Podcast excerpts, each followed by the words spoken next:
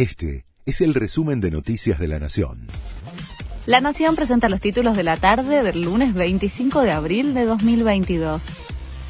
Fuerte polémica por los consejos sobre el consumo de drogas realizado por la Municipalidad de Morón. En un evento para jóvenes, el municipio lanzó folletos con consejos para consumir drogas tales como cocaína, marihuana y pastillas. Toma poquito para ver cómo reacciona tu cuerpo, dice la guía, o aconsejan elegir las flores de marihuana antes del llamado prensado. Dirigentes de la oposición salieron al cruce de la publicación. La AFIP actualizó el valor mínimo para declarar las compras de autos usados. Desde el primero de mayo se deberá completar el certificado de transferencia del automotor Z solo cuando el precio pactado para la operación sea igual o supere los 2.400.000 pesos, en lugar del mínimo fijado actualmente en 800.000 pesos. Desde mayo aumenta el GNC.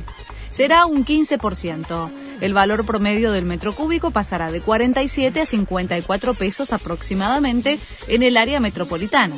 El próximo aumento será en agosto. Elon Musk compra Twitter. Pagará 44 mil millones de dólares por la plataforma. Había hecho la oferta hace 11 días y el directorio de la compañía la había rechazado, pero ahora cambió de postura. El hombre más rico del mundo transformará a la red social en una firma privada que ya no cotizará en bolsa. Boca llegó a Brasil para enfrentar a Corinthians. El partido, uno de los más importantes del semestre, es por la tercera fecha del Grupo E de la Copa Libertadores. Hay alarma en la previa porque el club brasileño sufre una ola de COVID.